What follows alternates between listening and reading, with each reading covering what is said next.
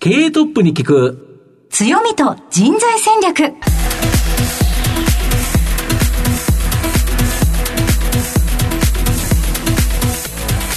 毎度相場の袋上こと藤本信之です。アシスタントの飯村美希です。経営トップに聞く強みと人材戦略。この番組は相場の福の神こと財産ネット企業調査部長の藤本信之さんが注目企業の経営トップや人材戦略を担うキーパーソンをゲストにお迎えしてお送りします。企業を作るのはそこで働く人ということなんですがゲストには毎回事業戦略上独特の強みとですねその強みを生かすための人材戦略じっくりとお伺いしていきます。この後早速トップのご登場です。この番組は JAC リクルートメントの提供でお送りします。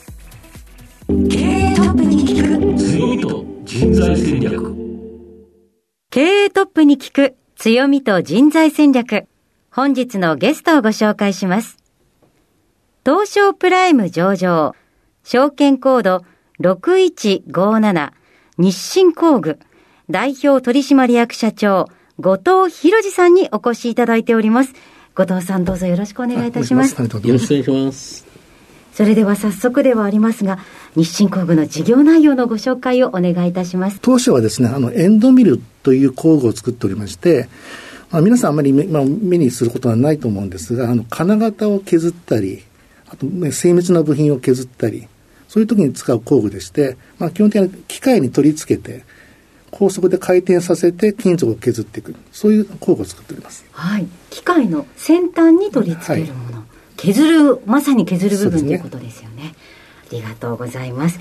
また後ほど事業内容についてはじっくりと伺っていきたいと思いますがまずはトップは企業にとって大切な人材であり強みでございます。トップの人柄に迫らせていただきたいと思いますのでしばし質問にお付き合いよろしくお願いいたします,はい、では後藤さん生年月日をお願いいたします、はい、昭和37年2月生まれですはい。現在おいくつでいらっしゃいます？えっと60歳になります。ご出身はどちらでしょう？東京都です。では子供の頃のご両親のご職業を教えてください。はい、えー、やはりあの私ども会社の社長と経理部長でした。子供の頃の思い出はございますか？もう私どもあの最初に住んでた家っていうのはその工場の上2階に住んでましたので、はい。あの本当毎日その学校に行くときにその工場の中を通って行ってたようなまあ環境。まさに町工場で生まれたって感じですかね。もうドラマのような世界観ですよね。そうですねはい。お仕事間近で見ていていずれ自分も何か作りたいですとか、はい、何か思いはありましたいやそこはなかったです。ねそこはなかったです。はい、はい、ご自身では子供の頃の時代はどのようなお子さんだったと思いますか、はいそうですね意外と野球やったりサッカーやったりですね。あとまあ釣りに行ってたり結構まあ外で遊んでましたね、はい、将来こうなりたいなど夢はありましたでしょうか？いや意外となかった。意外となかったですか？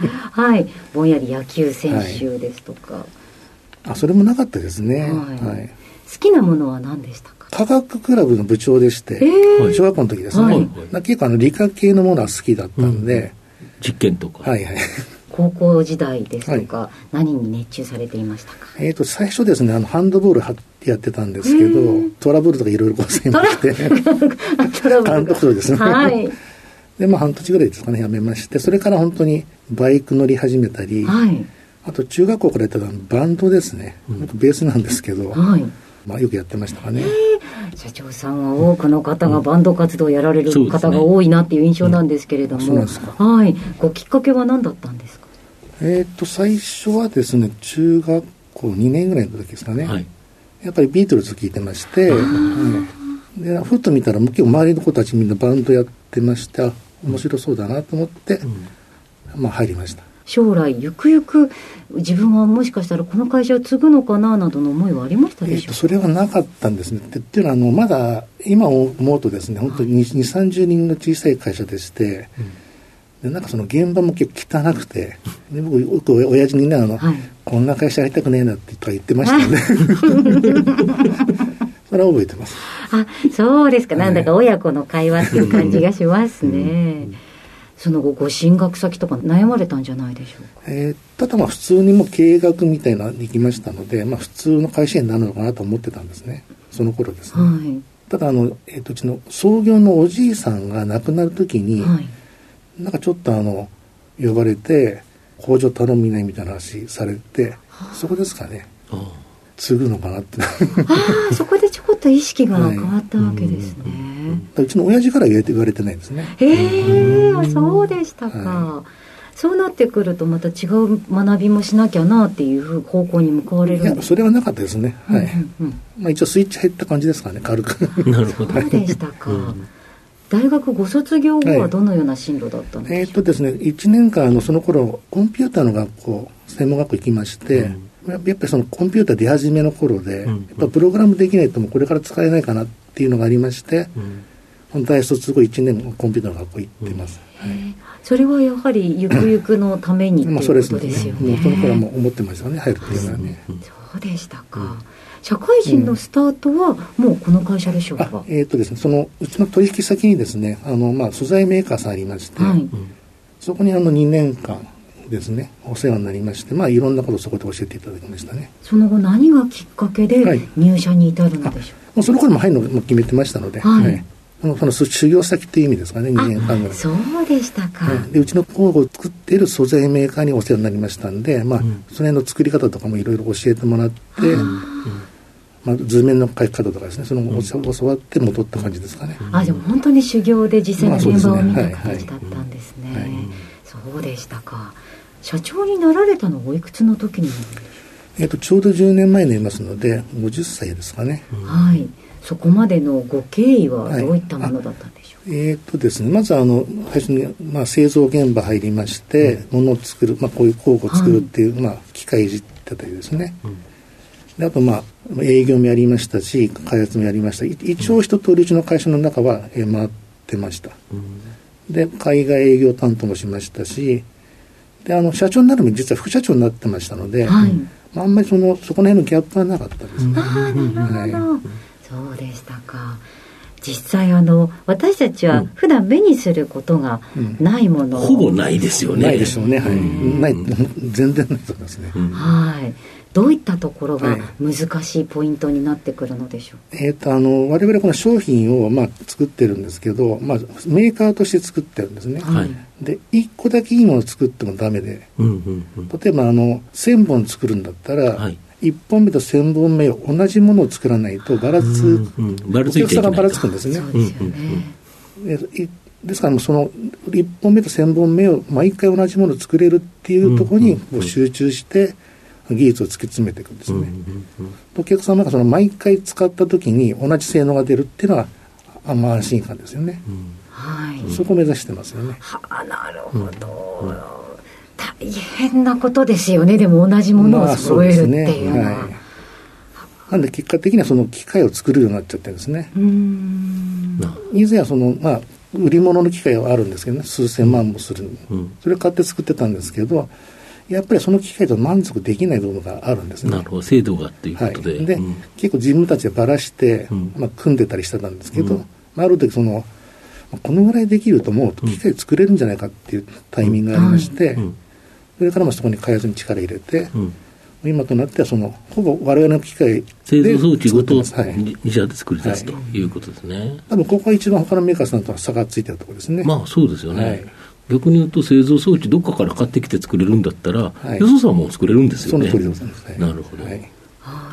先ほどあのちらっとバイクのお話が出ましたけれども、はい、御社はあのバイクにまつわるチャレンジもされていらっしゃるんです、ね、あそうですね。はい。えっと、4、5年前からですけどね、アメリカのソルトレイクっていう、はい、この湖でやるレースなんですけど、はい、あの我が栄光のインディアンって映画実は知りませんか？アンソニー・ホプスキンさんの主演なんですけど、はい、バイクを使って直線を15キロぐらい走るんですって、はい、で2点間のスピード。平均速度を取って、まあ、レコードなんですね、それの一番その一番下のところ 50cc が一番下なんですけど、そこにあのエントリーしてますで今のところあのレコードホルダーですので何キロぐらい出るんですか？120キロ以上出ますね。え 50cc で、はい、すごいですね。はい。あのぜひ興味のある方調べていただきたいなと思うんですけどもうすごいあのバイクだけどバイクじゃないような見た目の、まあ、そうですね、はい、もうロケットに近いあそうですね。あの空気抵抗やっぱ大きいですので。はい。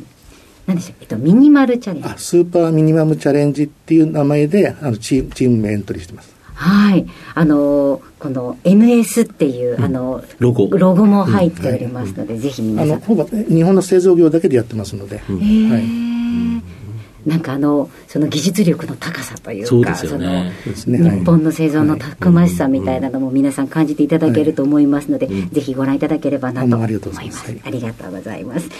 さて、後藤さんの人となり皆さんにはどのように伝わりましたでしょうか？この後は組織の強みと人材戦略に迫っていきます。経営トップに聞く強みと人材戦略。今日のゲストは、東証プライム上場、証券コード6157、日清工具、代表取締役社長、後藤博二さんです。ズバリこの番組は強みと人材戦略というタイトルなんですけど、まあ、御社は超高工具メーカーで、超高小径エンドミルの分野で国内トップシェアという形なんですけど、超高、まあ、素晴らしく硬い、小さい、径というふうに感じるんですけど、このエンドミルっていうのをもうちょっと教えていただいていいですか？えっとあの皆様のの、えー近くにあるもので言いますと、スマートフォンございますよね、はいはい。あの中に数々の電子部品入ってましててますね。はい。まあ、それをパッケージするのに使われたりですね、あとコネクタって言いましたあの、はい。電源入れる方ですね、はいはいあれの部分の部品とか、うん。あとカメラですね、はい。カメラのレンズ、あれで、はいはい。レンズが3、4枚入ってるんですけど、はい。そのレンズモジュールって言って、一眼レフみたいなのが中に入ってるんで、なるほど。そこの筐体を作るときに我々の工具の目が使われてます。なるほど。あとはまあドリルの細いやつっていうイメージですか？形はドリルに似てるんですけど、うん。ドリルっていうのはあの穴を開ける、開けるやつですよね。縦縦方向に穴を開けますよね。よね。はい。エンドミルって回転して横横に動くんですね。はあ、なるほど。で形状を掘り出していくっていうものです、削り出すっていうことですよね。でこれが御社の場合、細くてちっちゃいんですよね。そうですね、はい。そこにが強みがあるんですよね。はい、でもう30年前ですかね、はい。あの結構いろいろその前は大きいのやってたんですけど、はい。あのライバルメーカーといろいろ比較したときに、うん。すべてのものをやると、やっぱりその力が薄まってしまって、勝ち目がないっていう、まあ、我々判断しまして、うん。じゃあどこで勝てるんだって言ったときに、うん。その頃結構いろんなものが小さくなっていった時代なんですね。多分小型化してっていうのはこれからのトレンドだろうってことが、まあ、ある程度見えてたので、そこの分野にうん集中して、まあ、資金を投下して、うん勝ち残っていこうっていう戦略を取ったんですね。なるほどだ。から結果的に成功したっていうことなんですね。大きさでいうと一番小さいやつってどれぐらいなんえですか、ーっとですね、0.01ミリっていう、01ミリ。髪の毛より細いですよ、ね。髪の毛は大体0.08ミリぐらいなんですね。髪の毛の8分の1。1ですから、それを交互使いますと、はい。髪の毛に字が書けるんですね。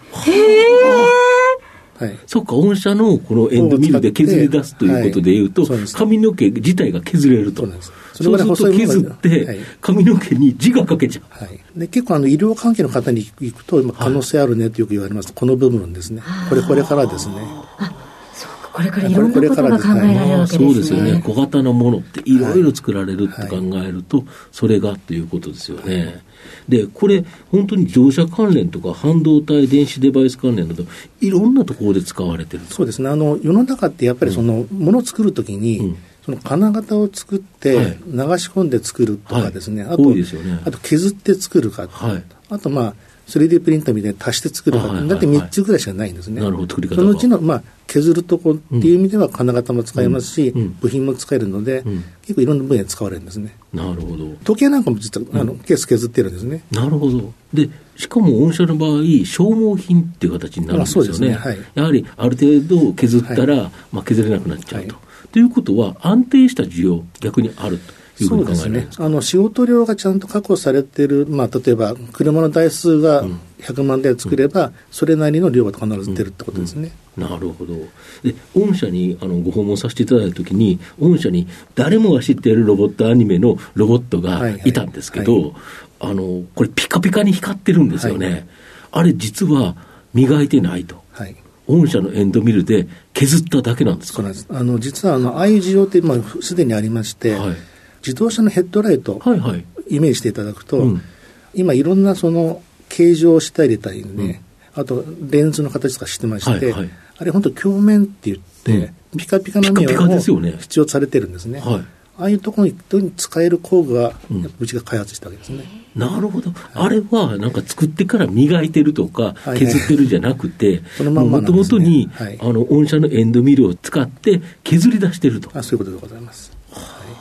はあ、あんなにピカピカ、あれ、あれピカピカじゃないと、ちゃんと光反射しないですもんね。そうですね、本当鏡のようですね。鏡、はい、まさまさに鏡のようになってないと、はい、ね、乱反射しちゃったら、はい、あの、ヘッドライトにならないですもんね。で、御社はこの独自のニッチトップ戦略があるということで、利益重視、高い収益性、無借金経営、まあ、これが誇りだとか。規模の拡大を、うん、まあ、あまり狙わずに来てるんですね。はい、売上はまあ徐々に100億ぐらいまでいってるんですけど、はい、それもその規模を狙ってるわけじゃなくて、うん。うんわれわれのこれ作ってるマーケットがだんだん拡大していって、うん、そこの中でまあいいシェアをキープできているので、うん、普通に上がっていったって形なんでね。あれもともと100億狙おうとすると、うん、少し安いマーケットとかですね、いろいろあるじゃないですか。はい、ちょっと大きめのやつとか。手を出してしまうと、また利益率下がりますので、まあ、そこはまああえて切っていって、利益を必ずキープできるところで、自分で作ったマーケットで伸びていくっていう作戦なんですね、うん、なるほど、要は得意技のところに集中して、まあで、ねはい、しかも時代の流れとして、小型化というのは来てるから、うんはい、まあ、御社の髪の毛の8分の1のこのエンドミル。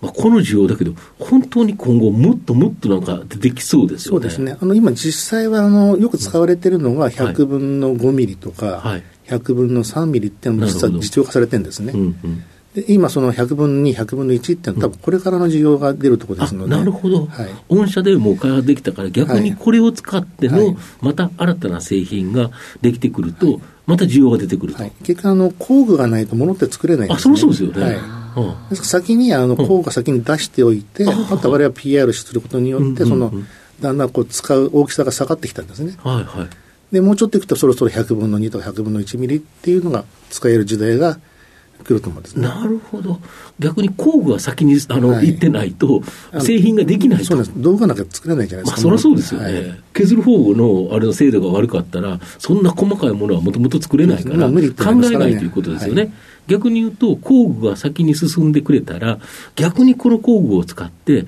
どんな製品ができるのか、はい、また新たな製品、やはり日本のものづくりの中では、非常に重要な会社ですよね。そうですねありがとうございます。で、御社で何人ぐらい今働いてるんですか？えっとですね、はい、ざっくり言いますと、全部で350名ですね。はい、で、製造がですね、200名。うん、で、営業が80名。うん、で、開発とか含めて35名ぐらいですかね。なるほど。はい、御社の場合、製造はどちらで製造されてるんですか、えっと、我々はあの宮城県の対話町というところにメイン工場を持ってまして、はい、まあ、そこでほぼ全量の95%ぐらい作ってます。はい。あと5%からまあ10%弱のところが新潟にも会社がございまして、はい、そちらで作ってます。基本すべて日本で生産そうです。あの我々も最初からその海外に工場出さないっていう、うん、その姿勢で決めてから始めてますので、うんうんうんまあ、御社の場合、製品が小さいから、運ぶのにそんなに困ることではない、ということですよね。本当に物流も問題ないですし、もう宅急便で運べるような商品ですので、うん、世界中ですね、どこでも運べますね。あとその在庫するにしても、うん、ちょっとした部屋があれば、全部置けるんですね。1年の出荷台数が、極端な話、まあ、10畳ぐらいの部屋があったらまあまあ、だってそんなことですよね。小さいってそういうことですね。そうですよね、もともとがちっちゃいから。はい、で、御社の場合、その人材というところでいうと、あの新卒採用と中途入社、この2つがあるかと思うんですけど、えー、どんな比率というか、どれぐらい？えっとですね、大体大、毎年新卒を10名程度取ってます。はいであと中途採用なんですけど、はい、これはその欠員が出たり、はいはいはい、その時に。あとちょっと仕事が増えたりしたときに、うん、まあ、上下しますので、うん、一定はしてませんけど、大体こっちも10名ぐらい取ってますね。ちなみに日清工具には、はい、こんな新入社員に来てほしいっていうか、はい、望む人物像みたいなものございますでしょうか、はい、えー、っとですね、まずあの製造する子たちは、やっぱり真面目でコツコツやってもらわないとですね、品質で保てませんので、まあ、そうですよね。あの、まあ、そういう子がいいと思いますね。うんあと営業の子たちはそのなんなんだろう。やはりお客さんとよく話を聞けて、聞き取りができて、でその聞いたことに対しての、まあ、正確なこう、ご提案ができると、こういう子たちは欲しいですね。御社の製品ってあれですよね、売ったっきりじゃ動かないっていうか、きちんと性能が出ないんですよね。あそうですね。あの、本当に売ったっきりでちょっと、その使い方が結構難しいんですね。であの、小さくなればなるほど折れやすくなりますよね。と、うん、いうことは、その機械の状態とか、はい、そのまあ、回転数とかですね、はい、どのぐらい切り込んでいいとかっていうのが非常に微妙なこのプログラムをしてしてやらないとうまく使えないんですよ。要は性能をきちっと発揮できないと。そこをお客様に伝えるのがうちの営業なんですね。なるほど。はい、だ営業マンがいかにうまくお客様とコミュニケートして、はい、そのお客さんが使いたいようなものをきちっと提案し、で、ね、実際に納入した後もきちっとフォローすると、はい、で最終的にいいものを作れるように足してあげないとやっぱりそのリピートがこう出出ませんので、うん、ということですかね御社の場合あれですよね過半のお客様が新規にじゃなくて当然リピートですよねえーと、ただそれでも結構新規なんですか？やっぱり新規ありますね。なるほど。はい。あの、やっぱりこのライバルメーカーさんを大好きな人ってやっぱりいるんですよね。なるほど。うん、でそれをこうどう取ってくるかっていう戦いですので。なるほど。やっぱ展示会場では、まあ、新規結構取れますよね、うん、なるほど、はい、まあ、今後、日本の製造業が、はい、まあえーと、今、若干円高に動いてきたという形なんですけど、はい、まあ、ざっくりというと、やはり円安方向、ね。で、えー、国内の生産回帰、やはりこれが言われてると思うんですけど、これってやっぱり御社にとって追い風になるんですか？我々にとってですね、うん、円が安い方が、輸出はやっぱり4割近くありますので、うん、こちらの競争力が強くなりますので、うん、は楽々ですね。なるほどあと仕入れるものってそんないっぱいありませんので、うんうん、まあ、プラマイ考えたら、円安の方が我々は楽ですね。なるほど、はい。そうすると、やはり国内で御社の場合生産し、はい、まあ、海外で、まあ、それなりのシェアを取って販売しているということでいうと、まあ、円安はメリットになるかなという感じですか。はい、あと、われわれのお客様は結構輸出企業が多いですので、うんうん。やっぱり円安の業績良くなりやすいですよね、なるほど。ぜひもう少し人材についてもお伺いしたいなと思いますけれども、うん、入った方の社員の皆さんへの教育ですとか、はい。はい、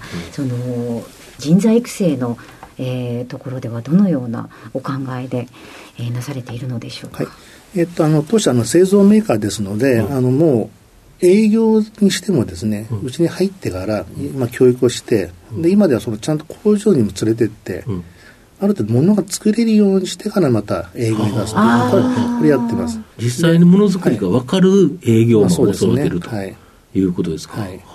まあね、工場は当然ものづくりしなきゃいけないので、うん、半年しっかりやってもらいますけど、うん、まあ、まあ2、3週間ですかね、営業もちゃんと行かせて、ものが作れるようにして戻すと、今度お客さんといろんな話できますので。なるほど。